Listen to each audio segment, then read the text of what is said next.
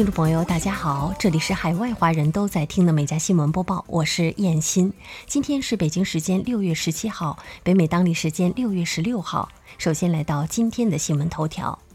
当地时间六月十四号，美国边境巡逻人员在德克萨斯州东南部发现了一个藏匿一百零八名移民的大型人口偷渡窝点。据报道，这些移民主要来自墨西哥、厄瓜多尔、萨尔瓦多、洪都拉斯和危地马拉。他们挤在一个类似旧车库的地方，忍受着极端高温和恶劣的生存条件。据当地新闻 KGNS 报道，截至到目前，警方已打掉类似窝点两百多个，发现超过四千名移民。自拜登政府上台以来，移民放宽政策的信号直接导致试图越境进入美国的非法移民人数激增。美国海关和边境保护局表示，自一月以来，南部边境发现近九十三万名非法移民，仅在上个月就超过了十八万。好，进入今天的焦点新闻。拜登政府六月十五号宣布新的一批大使提名，包括以色列、墨西哥、北约等重要国家和国际组织。其中，曾将飞机迫降在纽约哈德逊河上的英雄机长，电影《萨利机长》的原型萨利也获得提名。加上十五号公布的名单，拜登提名的大使人选数量目前已经达十九人。提名人选需经参议院确认方可上任。据白宫宣布，提名出身银行高官、曾任副国务卿的托马斯·奈德担任驻以色列大使。拜登的长期顾问朱利安·史密斯获得提名任驻北约大使。前内政部长萨拉扎尔被提名任驻墨西哥大使，而因驾驶飞机成功迫降而闻名世界的英雄机长切斯利·萨利·萨伦伯格出任驻国际民航组织代表。十五号当天，加州州长纽森在洛杉矶好莱坞环球影城举行了加州经济重启仪式。纽森宣布，即日起，绝大部分防疫限令将远离我们而去，加州经济将全面重启。疫情期间实施了一年多的社交距离将终止，公共场所的客流量限制将会取消。除联邦疾控中心的防疫指南中所提的公交车、医院、养老院等场所外，口罩将不再成为必需品。重启仪式上，好莱坞名流伊凡斯为已打过疫苗的民众抽奖。这一新冠疫苗抽奖将让十个加州居民获得一百五十万元的奖金。不过，为保护获奖人的隐私，现场并未公布这些幸运者的个人资料。据介绍，加州一点一六五亿元的 Vax for the Win 计划是全国最大的疫苗奖励计划。在过去几周，已经向三十名加州人每人发放了五万元大奖，同时还颁发了一亿元的预付的超市购物卡。美国国会参议院十五号举行投票，一致通过将六月十九号黑奴解放日定为联邦公共假日的法案。据介绍，这项法案尚需国会众议院通过，并经总统拜登签署后才生效。由于民主党占据众议院多数议席，法案预期将在众议院顺利过关。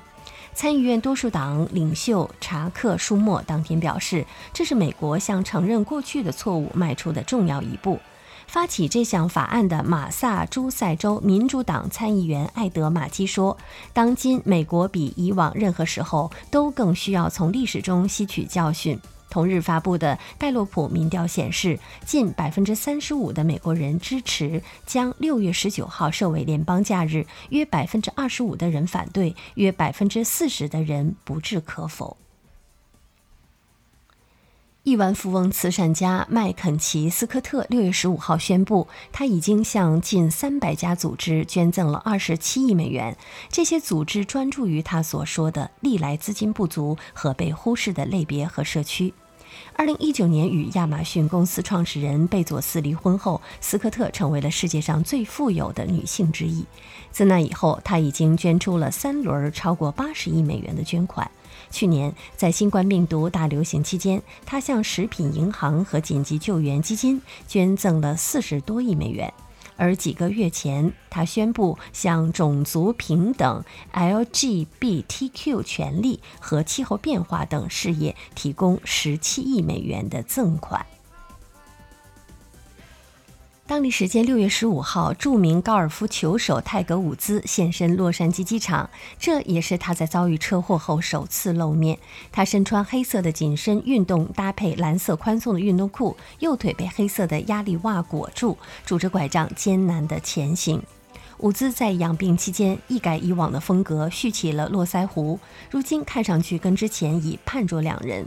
伍兹的女朋友赫尔曼全程陪伴在他的身边。伍兹二月间驾驶修旅车发生意外的时候，当下车速几乎超过合法速限的两倍，车子失控并翻滚数圈，导致他右小腿和脚踝粉碎。经数小时修复手术并住院数周后，今年三月返回佛州住家。据美联社十五号报道，美国西部多地本周遭遇创纪录的高温。大约五千万美国人十五号面临高温的警告，一些地区最高气温可能逼近五十摄氏度，而高于正常气温的极端高温天气预计至少持续到周末。自东至西，覆盖怀俄明州至加利福尼亚州，自北向南席卷爱达荷州至亚利桑那州。据当地的气象部门显示。菲尼克斯十四号最高气温达到了四十六摄氏度，与一九七四年最高气温记录持平。而本周末之前，未来几天最高气温则可能超过四十八摄氏度。拉斯维加斯十六号气温可能接近一九四零年创造的四十七摄氏度的记录。地方政府甚至已经为无法使用空调的居民开始冷气站。除警告罕见、危险和致命高温外，有关官员还担心。高温可能会导致森林火灾。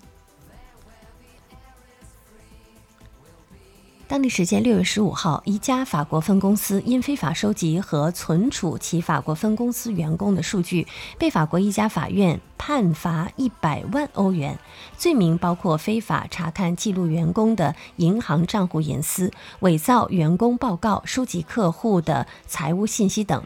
一家法国分公司员工代表表示，公司收集这些数据来针对工会领导人，以及在客户的纠纷中建立优势。针对宜家非法搜集数据的指控，主要集中在2009至2012年。不过，检察官也指出，早在21世纪初，宜家就开始了数据搜集活动。目前已经有15人在该案中面临指控。对于此次判罚结果，员工方表示，虽然最终金额不高，但对结果的象征意义表示满意。南非总统拉马福萨周二表示，强生公司将在本月底前向该国发送两百万剂的新冠疫苗，以弥补因美国一家疫苗生产工厂的污染而造成的损失。今年早些时候，位于美国巴尔的摩的一家强生疫苗生产工厂受到了一系列卫生污染问题的影响。美国 FDA 在六月十一号通报，这家工厂所产的多批强生新冠疫苗不适合使用。南非卫生产品监管局十三号发表声明说，该机构评估 FDA 提供的数据后，决定不发放强生公司交付的可能存在原料污染问题的新冠疫苗，总剂量达两百万剂。经双方协商后，强生答应退换这批疫苗，以弥补南非的损失。据英国《太阳报》十六号消息，在葡萄牙对阵匈牙利赛前新闻发布会上，C 罗不喜欢放在自己面前的可口可乐瓶子，直接伸手移开了可乐，还重新放上了一瓶矿泉水，并告诉记者们要多喝白水。这一举动让可口可乐公司的市值瞬间蒸发四十亿美元。当地时间六月十五号，可口可乐公司发表声明回应 C 罗的举动。他们说，每个人都有权利选择自己喜欢的饮料，每个人的口味与需求都不同。针对本次新闻发布会，可口可乐公司发言人强调，他们为球员提供多种饮品，除可口可乐与无糖可乐外，也有水。实际上，在 C 罗拒绝与可乐同框的画面里，两瓶可乐旁边就有一瓶白水。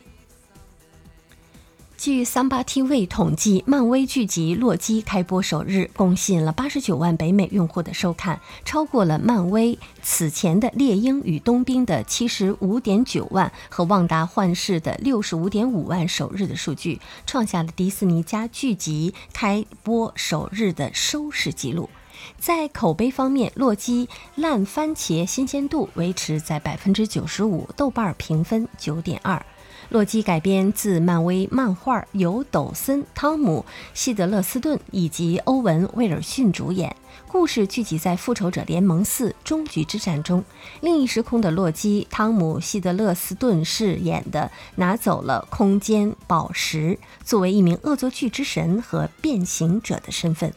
现身在人类历史中的多个时期，影响着历史事件。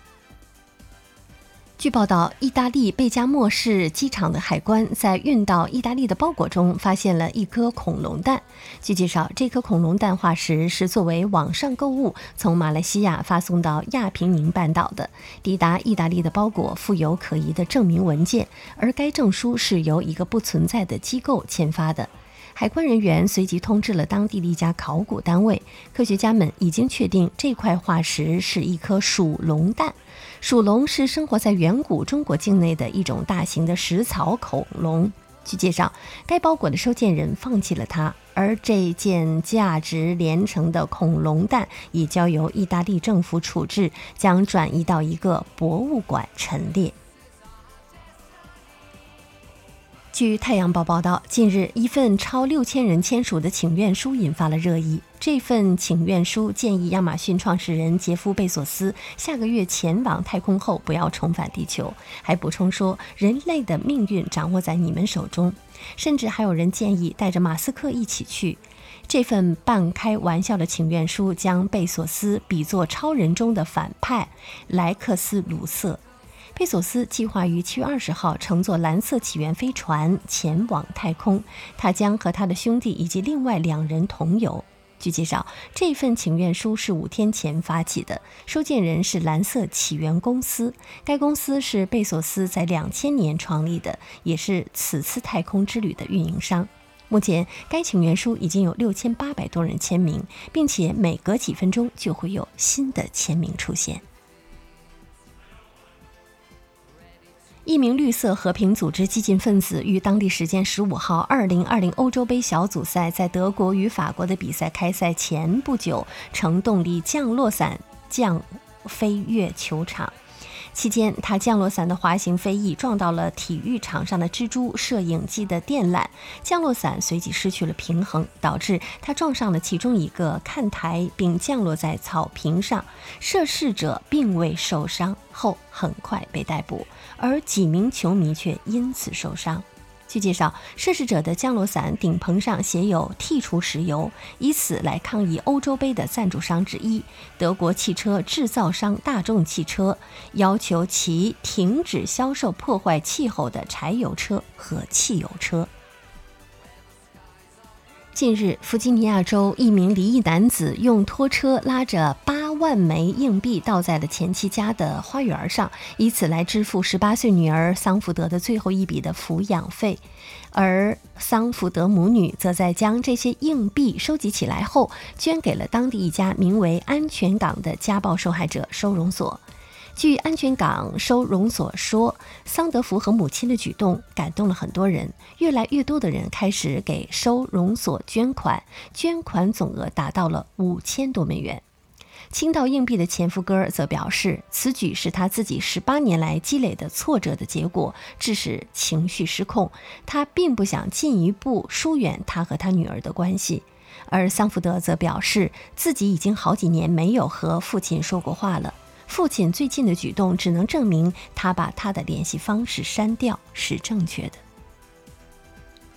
据 ABC 六月十六号报道，一对气象学家情侣在追逐了六个小时的龙卷风之后，就在龙卷风的见证之下，男子就向女友求婚成功。据介绍，工作繁忙的汤姆·贝达德和拉亚马代决定利用阵亡将士纪念日假期去寻找一场龙卷风。结果功夫不负有心人，在开车六个小时之后，他们终于如愿以偿地找到了龙卷风。虽然身为气象学家，但二人均未见过真正的龙卷风。就在拉亚转身看龙卷风的那一刻，汤姆单膝跪地求婚。